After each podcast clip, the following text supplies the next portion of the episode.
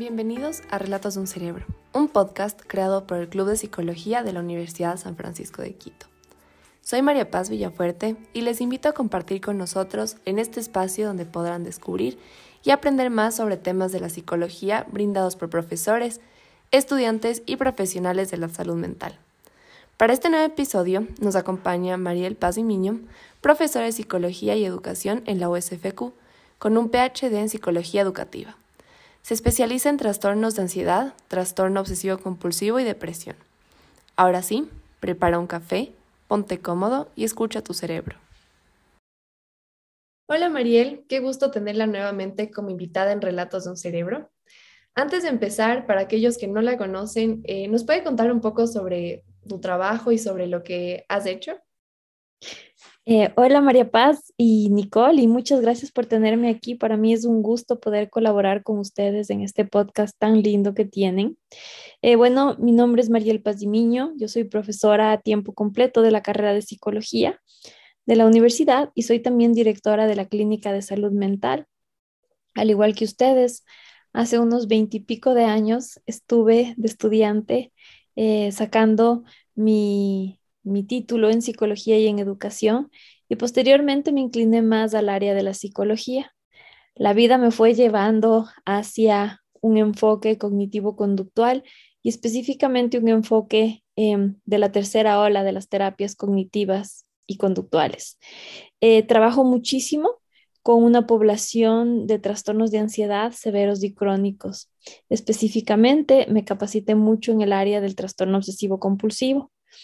Em, trabajo en la universidad, eh, tengo mi consulta privada, bueno, tenía hasta que llegaron mis hijos, eh, pero ahora por medio de la clínica de, salud mental puedo seguir haciendo trabajo de salud mental. Me encanta la salud mental, em, me gusta ser activista en el tema salud mental, entonces creo que la salud mental lo hacemos todos y por eso creo que todos los eventos y todos los proyectos de educación en el área psicosocial son muy importantes para que entendamos lo que es la salud mental y obviamente construyamos nuestra salud mental día a día. Muchas gracias, Mariel. Antes de entrar en las preguntas más específicas, ¿nos puedes contar un poco eh, de qué trata el trastorno obsesivo compulsivo? A ver, quizá te pueda ayudar mejor em, dando un ejemplo, ¿sí? Em, imagínate que en tu mente se atasca em, un pensamiento o una imagen específica. Puede ser cualquiera, una idea. Y este pensamiento se repite en la mente una y otra vez, independientemente de lo que tú hagas o dejes de hacer. Y cuando vienen estos pensamientos, tú no quieres pensar así, porque se sienten como una avalancha. Y repito, pueden ser pensamientos, pueden ser imágenes, pueden ser urgencias, impulsos. Lo que pasa es que cuando estos pensamientos, imágenes o ideas vienen, vienen unos sentimientos inmensos de ansiedad. Tan grande, tan grande, ¿no es cierto? Que te sientes en peligro.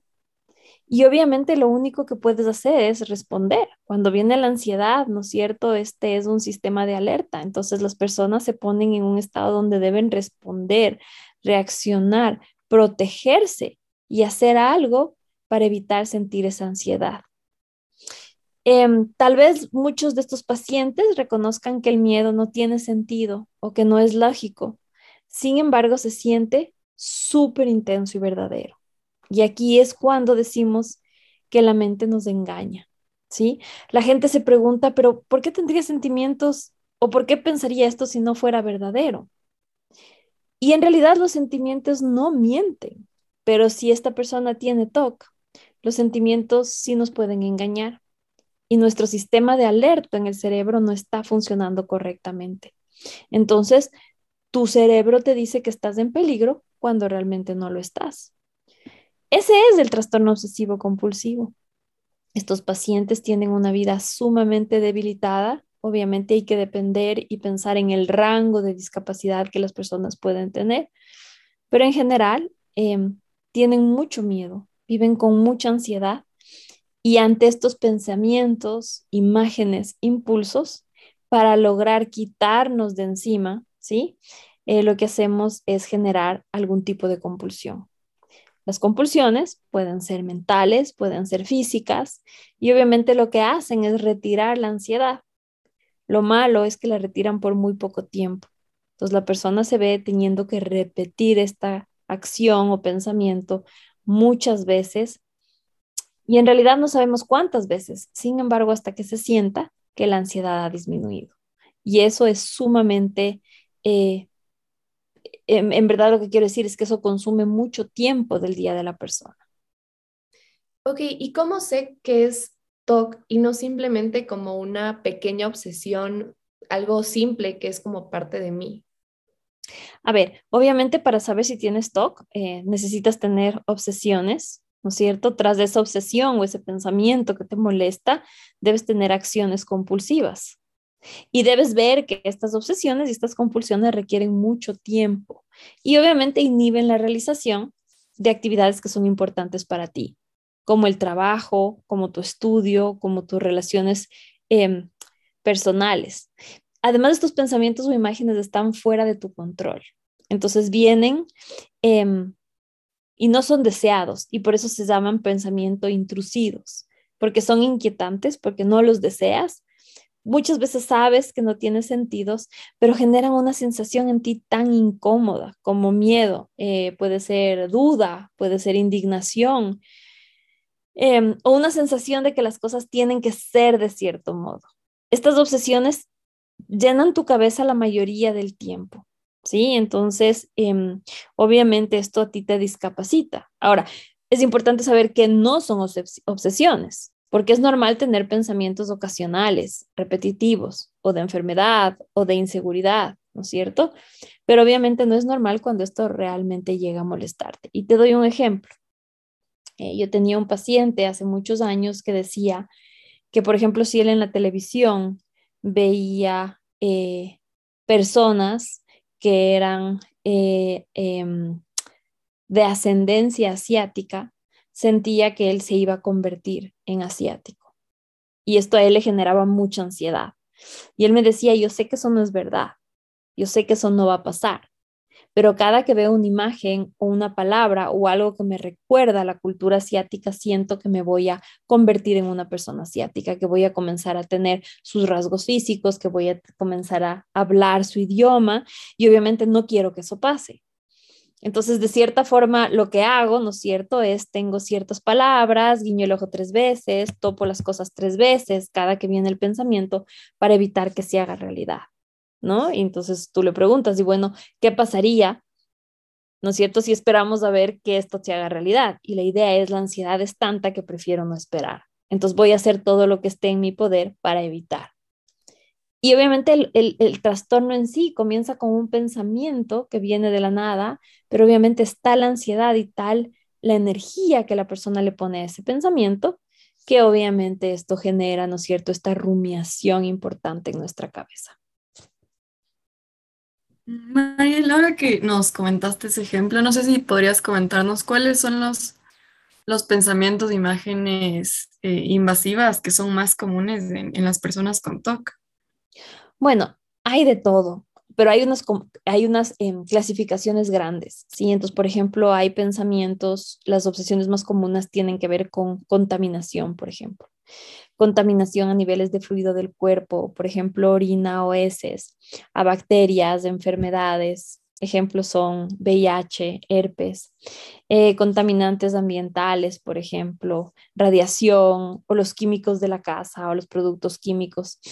Em, también, por ejemplo, hay estas obsesiones importantes con perder el control. Entonces, la persona tiene miedo de hacerse daño o tiene miedo de dañar a otros em, o tiene miedo de imágenes violentas en su mente, ¿no es cierto? Él haciéndole daño a una persona o tiene miedo de insultar o utilizar palabras que no quisiera eh, utilizar. Eh, tiene miedo de robar, por ejemplo. Y esta es una clasificación, como digo, obsesiones de perder el control. Hay también obsesiones con el perfeccionismo, ¿sí? Por ejemplo, esta preocupación con guardar una simetría o una exactitud, o por ejemplo, la preocupación de recordar cosas, ¿no? De saber cosas. Eh, el miedo de perder o olvidar información que sea importante cuando tiras algo a la basura. Eh, por ejemplo, también puede ser incapacidad de decidir qué guardar o qué descartar, miedo a perder tus cosas importantes. Em, también hay obsesiones con el daño, ¿no es cierto? Por ejemplo, eh, ser responsable de una acción terrible, un incendio provocado, eh, pisar a alguien en el auto, matar a alguien sin querer, atropellar a alguien en la carretera, ¿no es cierto? Em, hacer que alguien se resbale y se caiga. También hay, por ejemplo, obsesiones relacionadas con los pensamientos sexuales no deseados, por ejemplo, pensamientos o imágenes sexuales que son perversas o prohibidas. Impulsos sexuales, ¿no es cierto? Perversos o prohibidos, obsesiones con la homosexualidad, obsesiones que involucran incestos o personas que uno quiere, eh, obsesiones agresivas. También hay estas em, obsesiones que se llaman de escrupulosidad y tienen que ver con la fe, con la religión. Entonces, por ejemplo, hay preocupación por ofender a Dios o generar una blasfemia o, por ejemplo, una em, preocupación excesiva por la moralidad, ¿no? Entonces, pueden haber también otras obsesiones. Eh, pero estas son como que las clásicas, ¿no? Las que se ven, las que tienen normalmente estos componentes. Y como les digo, la obsesión puede ser, yo estoy en mi auto y de repente siento un sonido y digo, oh, oh, puede ser que atropellé a alguien. Sé que esta idea es irónica, pero ¿y si atropellé a alguien? Entonces me genera una angustia y digo, ok, voy a chequear, de pronto si atropellé a alguien. Y si me voy y no sé si atropellé o no atropellé, entonces yo regreso y regreso a ver por el retrovisor y me bajo en el auto y me y cercioro y regreso a ver y no hay nadie muerto por ahí y digo, ok, estoy bien. Y me meto a mi auto y viene otra vez este pensamiento y me dice, pero si revisaste bien en la vereda, ¿estás segura que no había nadie botado por ahí? Y yo digo, ¿no es cierto? Y me comienza a generar esta angustia y digo, si no me bajo a revisar, ¿qué es lo que puede pasar? Puede ser, puedo ser una asesina. Y si luego viene la policía a mi casa, no, no, no, me bajo del auto y voy a volver a revisar. Y esto lo hago tantas veces que llega un rato en que voy a decir, ¿sabes qué? Yo no voy a volver a manejar, porque sé que el rato que me suben este auto voy a tener esa imagen y lo que pasa es que no puedo procesar esta idea, ¿no? Hay como esta rumiación importante en mi cerebro que no me permite desengancharme de esta idea y al generarme tanta idea tengo que generar la convulsión y obviamente la compulsión sería el chequear, Que también es una de las compulsiones famosas, porque también hay varias categorías de compulsiones.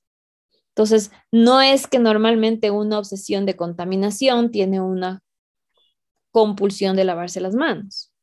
Eso es lo que se cree, ese es el mito que se tiene. Y cuando pensamos en el TOC, pensamos en alguien que tiene miedo a los gérmenes o una persona que eh, se lava las manos constantemente. Pero esa sería una, eh, una obsesión clásica que las personas piensan que existe. Y ahora otra cosa también, las compulsiones pueden ser mentales, no es nada físico. Puedes pasarte un día contando en, de dos en dos, dos, cuatro, seis, ocho, diez, once, doce, catorce, dieciséis, hasta que simplemente se sienta bien, ¿no? Y hay un tiempo también de obsesiones que son, eh, tengo que contar ciertos colores, tengo que pisar ciertos sitios, tengo que tocar ciertos lugares. Entonces la obsesión puede ser cualquier cosa. Y lo mismo la compulsión. ¿Y cómo se pueden tratar estas obsesiones? ¿Cuál es como el tratamiento para que se pueda llevar una vida más tranquila sin tener como constantemente obsesiones? A ver, lamentablemente una vez que tú tienes un trastorno obsesivo compulsivo, este no se va a ir. Es una forma en que tu cerebro ha comenzado a trabajar. Pero la única forma que tienes para vencer la ansiedad es exponerte a la misma ansiedad. Acuérdate que por años siempre se pensaba que, ay, no, eso me, da, me genera miedo, entonces mejor no lo hago. Pero a lo que voy es, mientras menos lo hago y más lo evito, más grande se vuelve. Entonces, el tratamiento para el, trastorno obsesivo compulsivo es exponer a la persona al mismo miedo que le genera cualquier estímulo o cualquier imagen. Te doy un ejemplo. Cuando yo trabajaba hace años en, en, el pabellón de los obsesivos, del trastorno obsesivo compulsivo en el Hospital McLean, teníamos esta persona que tenía miedo de generar que alguien se muera. Tenía pensamientos constantes y decía, tengo mucho miedo de pensar que, por ejemplo, usted, Mariel, se va a morir, tengo miedo de matarle, ¿no? Entonces, una de las exposiciones era escribir en diferentes papeles, irlos pegando por toda la unidad, donde decía, yo Pedro Pérez, quiero que Mariel se muera mañana a las 2 de la tarde. ¿Sí? Y elaborar esa historia. Entonces, imagínate la cantidad de ansiedad que le generaba al paciente tener que escribir que alguien se va a morir, porque su peor miedo era matar a alguien o hacerle daño a alguien. Entonces, la idea era exponer al paciente a ver y que todo el mundo vea y pensar, bueno, puede pasar, puede ser que mañana me muera a las dos y media, veamos qué pasa. Y la idea es esa, el paciente tiene que aprender a sentarse con la ansiedad, porque la única forma de que baje la ansiedad no es haciendo compulsiones, sino esperando que la ansiedad baje naturalmente. Entonces, cuando al día siguiente no me moría a las dos y media, el paciente se dio cuenta que en realidad este miedo que él tenía no era tan terrible como él pensaba y que en realidad no pasó lo que él tanto temía que pase. Ahora tú me vas a decir, ¿y qué pasaba si usted sí se moría? ¿No es cierto? Esa es una posibilidad siempre. Pero ante eso también podemos saber que así pase eso, no era porque él quiso que yo me muera, quizá yo me morí en un accidente de tránsito. ¿Me explico? Entonces, hay que manejar de tal forma y exponer al paciente de tal forma que pueda controlar esta ansiedad y que obviamente se detenga de hacer las compulsiones. Ahora hay que tener mucho cuidado y trabajar muy bien con el paciente porque cuando las compulsiones son mentales, tú no puedes saber que las están realizando. ¿sí? Entonces tiene que ser muy claro el tratamiento. Es terapia cognitiva conductual que se llama la terapia de exposición y prevención de respuesta, acompañado con un modelo importante que se llama el eh, aprendizaje inhibitorio o el modelo del aprendizaje inhibitorio. Entonces son estas tres eh, tratamientos o tres temas que van de la mano para poder tratar al paciente. ¿Y hasta qué punto es efectivo este eh, tratamiento, sobre todo en el que se enfrentan a su propio miedo, se puede decir. ¿Cuántos pacientes en verdad lo logran? Es totalmente efectivo y es un tratamiento muy gratificante porque yo diría que el tratamiento de la terapia de exposición y prevención de respuesta logra recuperar al 90% de los pacientes y les hace vivir una vida totalmente efectiva. Los pacientes que no se recuperan totalmente es porque no se exponen totalmente al estímulo. Y te cuento una cosa chistosa.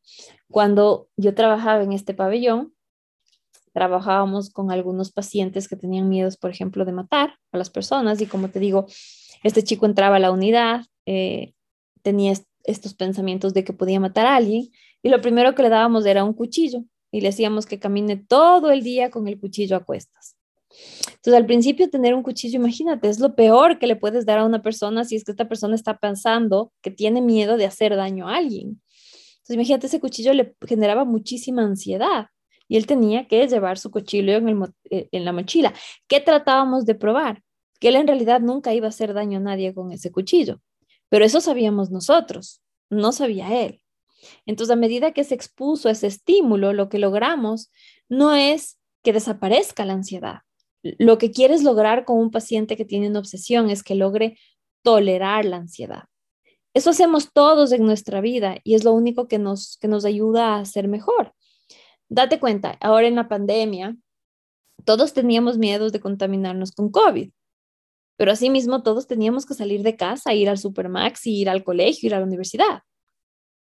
El salir de casa y exponerte, ir un día a la universidad y volver y no estar contagiada, te daba más fuerza para ir el siguiente día. ¿No es cierto? Es, es válido porque es real. Ahora, hay muchos pacientes que no van a la universidad porque el miedo es tan grande que quieren quedarse en casa. ¿No es cierto? Entonces la idea es, ok, ¿vas a quedarte siempre en casa evitando el COVID o vas a exponerte con medidas de bioseguridad, con la mascarilla, con el alcohol, esperando no contagiarte? Pero si te contagias, lo más probable es que te recuperes y estés bien. Ya vas enfrentado tu miedo. Es de la misma idea con el trastorno obsesivo compulsivo. Recuerda, hace muchos años limpiabas manzana por manzana que venía del Supermaxi, nos poníamos alcohol, eh, la gente iba con traje de astronauta. Así viven las personas a veces que tienen un miedo con un toque de contaminación. Y poco a poco hacemos que solo usen la mascarilla. Y poco a poco los vamos exponiendo hasta que llega un momento donde lo dejan y pueden vivir tranquilamente. Y eso es lo que se busca. Lo que se busca es un reaprendizaje que sea tan fuerte que logre anular el aprendizaje de la obsesión compulsión que el paciente tenía anteriormente. Claro, tiene mucho sentido ahora con esta comparación. Obviamente, supongo que es un proceso para algunos más largos que para otros, pero en general debe ser un proceso largo porque es quitar un miedo que para muchos es por mucho tiempo una obsesión de años y tratar de quitarlo supongo que es súper largo. Y tengo una pregunta. Eh, ¿De qué trata la corriente en la que tú trabajas, que tengo entendido que es Relational Framework? Eh, la, la, teoría de relaciones lo que te enseña de cierta forma es a buscar al paciente dentro del contexto. ¿Sí? ¿Qué quiere decir esto? Que tú entiendes a la psicología como el resultado o, o pongamos así, tú entiendes a las conductas del paciente en relación a una función. ¿Qué quiere decir esto? Digamos que tú viviste en Ucrania los últimos meses y has logrado llegar al Ecuador. Pero cuando vivías en Ucrania, em, la mayoría del tiempo eh, tú tenías bombas que sonaban alrededor. Entonces tú antes de acostarte ibas a, a, tus puertas, cerrabas las ventanas, ponías cinco, seis veces, siete veces llave porque tenías miedo que alguien ingrese y haga daño a tu familia. ¿Ok? Y tenemos otra persona que no vivió en Ucrania y que de repente comienza con estos comportamientos donde tiene que poner llave cinco, seis y siete veces en su puerta antes de dormirse, como un ritual, quizá una compulsión al miedo de que se entren los ladrones. Entonces, estos dos pacientes tienen comportamientos que son iguales. Lo diferente es que para el uno y para el otro representan una función distinta. El uno es una función de compulsión porque está relacionando este comportamiento por miedo a. El otro es una función de protección. Al haber vivido ese trauma, ¿no es cierto? Tiene que hacer eso para protegerse. Entonces, desde esta perspectiva y desde la eh, perspectiva de la terapia contextual un poquito, entendemos a la persona en un contexto relacionado y su síntoma viene a, tener una función. Y lo que debemos descubrir dentro de la terapia es qué función está representando esa conducta. Te doy otro ejemplo tenía un estudiante que me decía, eh, a mí me gusta hacer ejercicio y en realidad em, hasta me pongo bravo con mis papás porque a veces yo llego a las 2 de la mañana y tengo que hacer ejercicio antes de dormirme y mis papás se molestan porque suenan las pesas. Y le digo, ¿por qué no puedes esperar hasta el día siguiente para hacer ejercicio? No, no, no, no, no, porque si dejo de hacer un día ejercicio, ¿no es cierto? Es como que em, no me voy a sentir bien, ¿no es cierto? O, o, por ejemplo, voy a perder mi musculatura. Y yo le digo, ah, me dice, y eso que mi novia me enseñó un artículo científico donde dice que puedes dejar de hacer 30 días de ejercicios que no pierdes tu musculatura. Entonces, en ese caso, yo le digo, ok, entonces en realidad el no hacer ejercicios te genera una ansiedad tan grande que tienes que hacer ejercicio antes de dormirte y tienes que hacerlo todos los días. Y quizá a las 2 de la mañana estás súper cansado, pero aún así prefieres hacerlo a dejar de hacerlo porque te genera mucha ansiedad. Entonces, no sé si te das cuenta aquí cómo está funcionando esta conducta de hacer ejercicio. Para una persona normal, hacer ejercicio, y no es una persona normal, sino una persona que está pensando diferente, el hacer ejercicio sería parte de una distracción o sentirse bien. Para esta persona, debe hacer ejercicio porque si no lo hace, siente demasiada ansiedad. Entonces, una misma actividad, un mismo pensamiento, se puede interpretar de acuerdo a la función que que ejerce en el paciente. ¿Qué función tiene esto? Para eh, la una persona es bajar la ansiedad, para la otra persona es verse bien y poder ir a la playa en bikini. ¿Me explico? Entonces, eso es, así es como entendemos un poquito el comportamiento de las personas. María, yo tengo una pregunta. ¿Cómo crees que la sociedad percibe el TOC y qué le dirías a una persona que minimiza el TOC? Yo creo que somos muy ligeros al mencionar los trastornos eh, mentales, ¿sí? Em, no vamos todo el día diciendo, ay, me duele la barriga, que ves que tengo un cáncer terrible, ¿no es cierto? Eh, somos más cautos en eso porque decimos, y si alguien tiene cáncer, quizás se pueda sentir mal, porque al final el cáncer es una, una, una, una enfermedad que podría amenazar tu vida, ¿no es cierto? No vas por ahí diciendo, ay, estoy con unos temblores, creo que tengo ALS, ¿no es cierto? creo que tengo distrofia muscular, ¿no es cierto? Porque dices, podría herir la susceptibilidad de una persona que en realidad está luchando con una condición que de hecho es fatal. Pero somos muy ligeros en tomar las palabras como, ay, qué depresión, ¿no es cierto? Ay, qué TOC. Hoy día limpié mi casa como que tuviera TOC.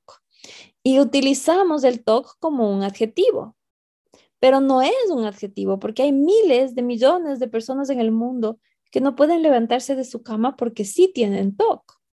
Y si nosotros comenzamos a utilizar el lenguaje de esta forma, estamos minimizando un trastorno que se lleva muchas vidas y, mucha felicidad en el mundo. Y entonces, ¿qué estamos haciendo? Que la gente crea que el TOC no es gran cosa. Y si no es gran cosa, entonces ya no investigamos sobre el TOC, entonces ya no necesitamos tratamientos con el TOC, porque si tener TOC es que bestia, soy tan TOC, eh, tengo que arreglar mis camisas, ¿no es cierto?, de blanco a negro en el closet. Pero no sabemos, no sabemos que obviamente ese arreglar las camisas para una persona que sí tiene TOC, obviamente nos genera mucho, mucho problema.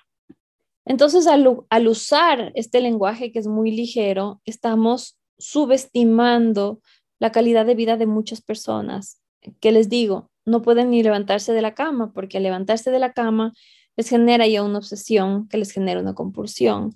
Hay personas que en realidad para levantarse de la cama tienen que repetir 50 y 100 veces una palabra o tienen que hacer una actividad 50 y 100 veces antes de levantarse. Entonces, el poder levantarse de su cama ya no es una opción.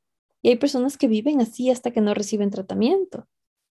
Entonces debemos ser cuidadosos en eso y tenemos que ser obviamente más conscientes, ¿no es cierto?, de, cómo utilizar cierto lenguaje y darnos cuenta que el TOC es un trastorno debilitante y que no es un adjetivo, no es una frase cool que podemos usar, por decirlo así. Y justo ahorita que nombraste em, que hay personas que no se pueden a veces ni parar de la cama, ¿hasta qué punto les puede afectar el TOC en su vida diaria? Uy, te digo, hay pacientes que no pueden mantener una conversación. Hay pacientes que no pueden levantarse de la cama porque el rato que abren sus ojos comienzan las obsesiones y no paran hasta que se duermen. Hay personas que lo único que quieren es dormirse durante el día y no hay nada que puedan hacer para quitarse el pensamiento de la cabeza y les genera muchísima ansiedad y pueda que tratan de tener una conversación con una persona, pero el rato que esa persona les dice una palabra que de cierta forma se asocia con el pensamiento, eso vuelve a generar. Yo tenía un paciente que la mayoría de sus compulsiones eran mentales. Entonces, cuando hablaba conmigo, yo no sabía qué tanto me estaba poniendo atención. Hasta que un día le pregunté, ¿cuántas veces estás ritualizando mientras hablas conmigo? A ver, me dice esta sesión como cinco veces.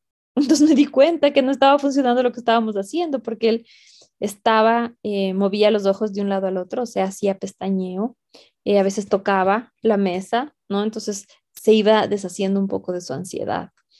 Entonces, a lo que voy es un tratamiento sumamente debilitante que interrumpe la vida de muchas, muchas personas en el mundo. Entonces, em, sí, cuando realmente vemos un paciente con un TOC severo, nos podemos dar cuenta que podría ser fatal. Si no se interviene, podría ser fatal. Em, hay, por ejemplo, personas que tienen este toque de contaminación, entonces comienzan a restringir su ingesta porque piensan que cualquier cosa que están ingiriendo eh, está contaminada. Al mismo tiempo tienen mucha hambre y lo único que quieren es llevarse ese pedazo de pollo a la boca. Pero por otro lado tienen tanta ansiedad porque tienen miedo de que ese pedazo les haga algo que terminan botando la comida que acaban de hacer a la basura.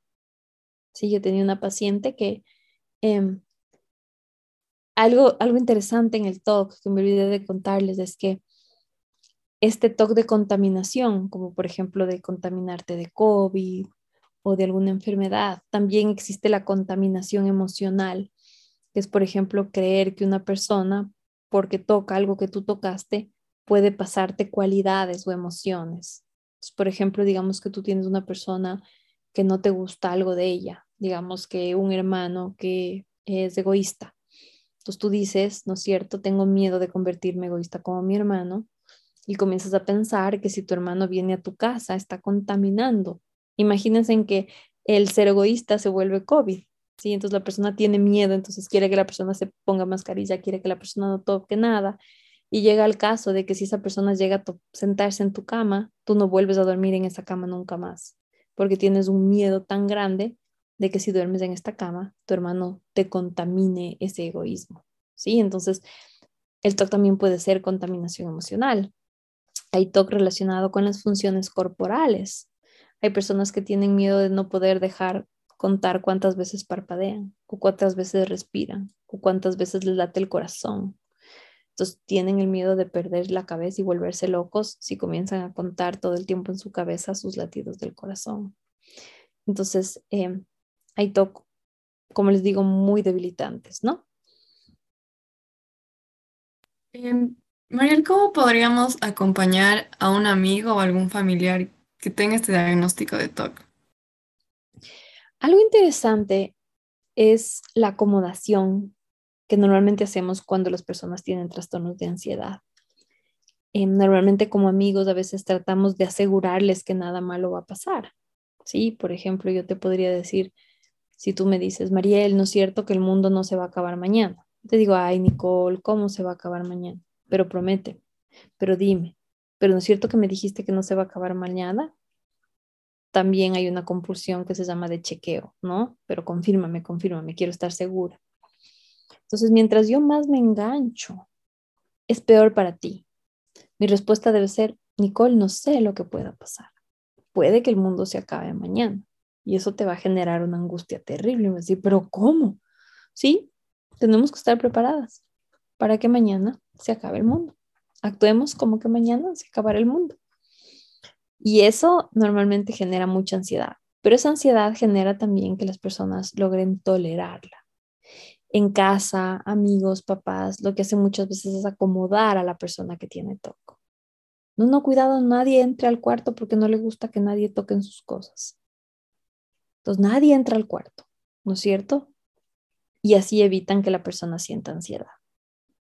Entonces lo que tenemos que hacer es acompañar y muchas veces acompañar es estar ahí físicamente para que la persona pueda enfrentarse a eso que tanto miedo le da.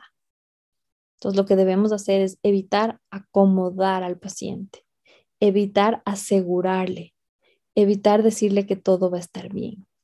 Y de hecho, esa debería ser nuestra actitud frente a los niños, frente a las personas.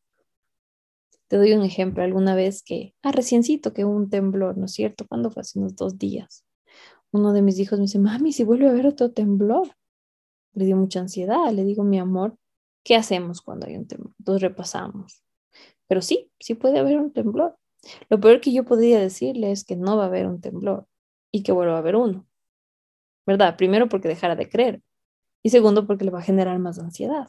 Pero si yo le digo, puede que sí haya uno y tenemos que estar listos, ¿qué es lo que vamos a hacer? ¿No es cierto? Entonces le doy a él las herramientas para poder manejar su ansiedad. Pero si yo le aseguro, si yo le reafirmo, él nunca va a tener esa oportunidad. Y ahora, Mariel, ¿nos puedes contar un poco sobre mitos que son súper eh, como comunes en la sociedad? A ver, ¿qué te podría contar de los mitos? Bueno, la típica es que em, el TOC no es discapacitante, entonces que simplemente eres súper temático o, o, que te gusta todo limpio, ¿no es cierto? Entonces un, es del orden o es súper supersticiosa, por ejemplo, esta idea de la superstición. Em, también que no se necesita tratamiento, que lo puedes hacer sola. Em, estoy pensando en algún otro mito que puede haber alrededor del TOC bueno, en realidad se desconoce el TOC más que nada. Yo creería que si tú dices que existe un TOC del miedo a hacer daño a alguien, alguien te va a decir, no, eso no existe. Entonces yo creo que mucho del mito que hay es el desconocimiento, ¿no es cierto? El pensar que, ay, el TOC es lavarse las manos y ser temático o ser, como les decía, supersticioso. Que más allá de eso no hay nada y eso no es verdad.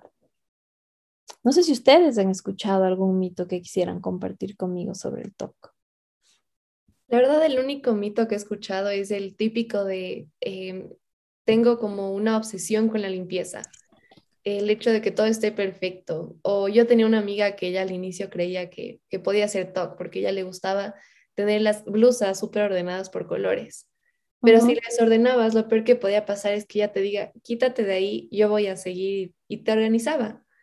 Entonces no se volvía como una ansiedad y luego ella misma, cuando fue investigando, porque una época se preocupó y dijo, ¿será que es TOC?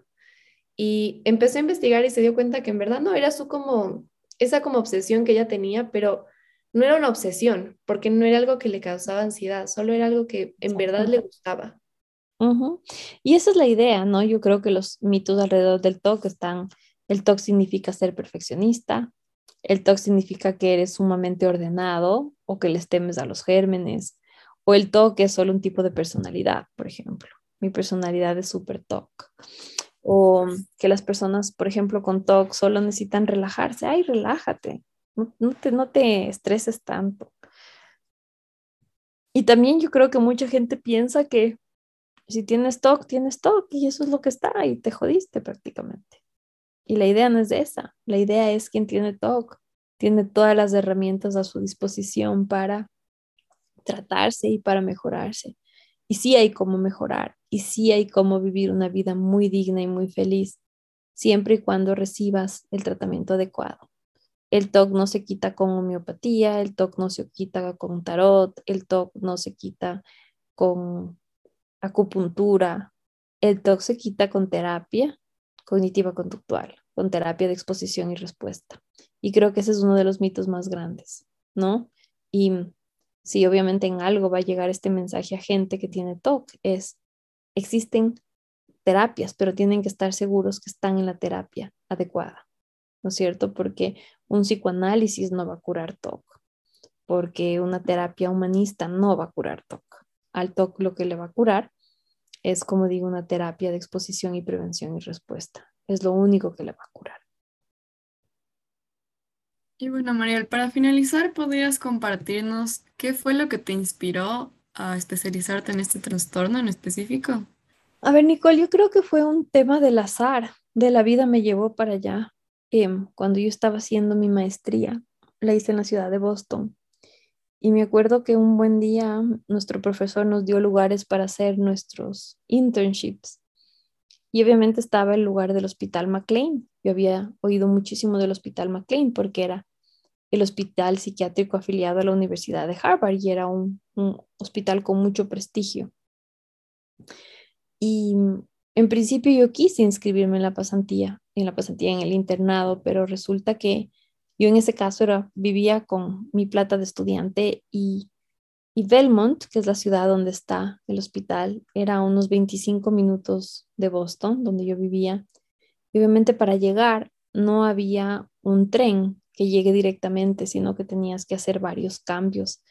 Y claro, con presupuesto universitario dije, ir todos los días, de no voy a llegar nunca y voy a gastar un platanal. Tengo que ser un poquito más, eh, más de realista, ¿no es cierto? Y tomar una cosa que esté cerca.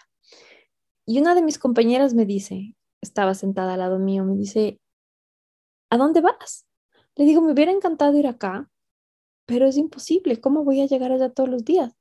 No te preocupes, me dices, ¿dónde vives? Entonces yo le digo, bueno, yo vivo justo aquí. Me dice, ay, yo estoy a dos cuadras de tu casa y tengo auto, porque no vienes conmigo y tú vienes todos los días a mi casa y yo te llevo y te traigo me pareció planzazo. En ese entonces no era muy amiga de esta chica, pero se veía como una chévere compañera. Entonces acepté y acepté, me fui a la pasantía, aplicamos, nos eligieron a las dos. Las dos entramos al, a la unidad de TOC. Esas eran las plazas que habían. De pronto, si me hubieran mandado a la de trastornos disociativos, ahora a trabajar en eso. Pero entramos directamente al área de TOC. Y claro, me pareció un mundo fascinante. Primero porque nadie entendía. Imagínense cuando yo le contaba a mi mamá que andaba con un chico que tenía un cuchillo en la maleta todo el día, me decía, pero ¿dónde estás? ¿Qué estás haciendo? Pero poco a poco me di cuenta de la fortaleza que necesitan estas personas y en realidad todas las personas que tienen un trastorno de salud mental. Y creo que esa fue una área que me, que me, que me gustó mucho y ahora obviamente sigo practicando en esa área, sigo investigando Em, la terapia de exposición no solamente sirve a las personas que tienen TOC, sirven en todos los trastornos de ansiedad. Yo he sido ansiosa por naturaleza, entonces todo lo que aprendo lo he aplicado en mí, en mis hijos, en mi familia. Y creo que eso me ha ayudado a mí mucho, eh, porque todas estas técnicas de exposición a la final son, son una forma de vivir. Nunca me voy a olvidar que mi psicólogo cuando estudiaba igual mi maestría, yo le decía, pero tengo miedo de esto, tengo miedo del otro, tengo miedo de lo de allá. Y él me dijo, Mariel, la vida es terapia de exposición, cuando te has dado cuenta. Y siempre me acuerdo de eso, que en verdad en la vida nos exponemos a todas las cosas que nos dan miedo todo el tiempo. Y la única forma de vencer los miedos es dando el paso. ¿Sí? Es lo mismo para el TOC. La diferencia es que son sentimientos distintos, son emociones distintas y es más incapacidad. Y quizás si yo no tomo esta oportunidad porque tengo miedo, bueno, se presentará otra. Pero si yo no me levanto de la cama porque tengo miedo, las probabilidades que no me levante nunca cada vez se van haciendo más grandes. Y eso obviamente me repercute a mí como mamá, a mí como esposa, a mí como amiga, y obviamente daña mi calidad y mi bienestar. Entonces, como te digo, yo llegué a esto por una coincidencia de la vida y porque alguien tuvo carro y me dijo, yo te doy un aventón. Pero mira tú que se convirtió en algo súper importante en mi vida. Y creo que hay un antes y un después de mi trabajo ahí en mi profesión, en la investigación que hago y, obviamente en cómo veo la salud mental. Creo que fue una experiencia súper chévere. La verdad, mucha suerte de haber encontrado todo para poder cumplir con esa idea que creo que es una oportunidad que todos quisiéramos tener. Y muchas gracias, Mariel, por todo lo que has compartido hoy. Ha sido un gusto enorme poder conversar contigo y esperamos, esperamos poder tenerte en otro episodio del podcast. Gracias. Gracias, Nicole. Gracias, María Paz, por invitarme. Em, me encanta conversar con ustedes y claro, espero que me inviten la próxima cuando pueda ser de ayuda para ustedes. Gracias y chao. Muchas gracias por escuchar este nuevo episodio. Nos vemos la próxima. Para más información sobre el Club de Psicología o si quieres formar parte de esta serie, nos puedes contactar por Instagram o correo electrónico.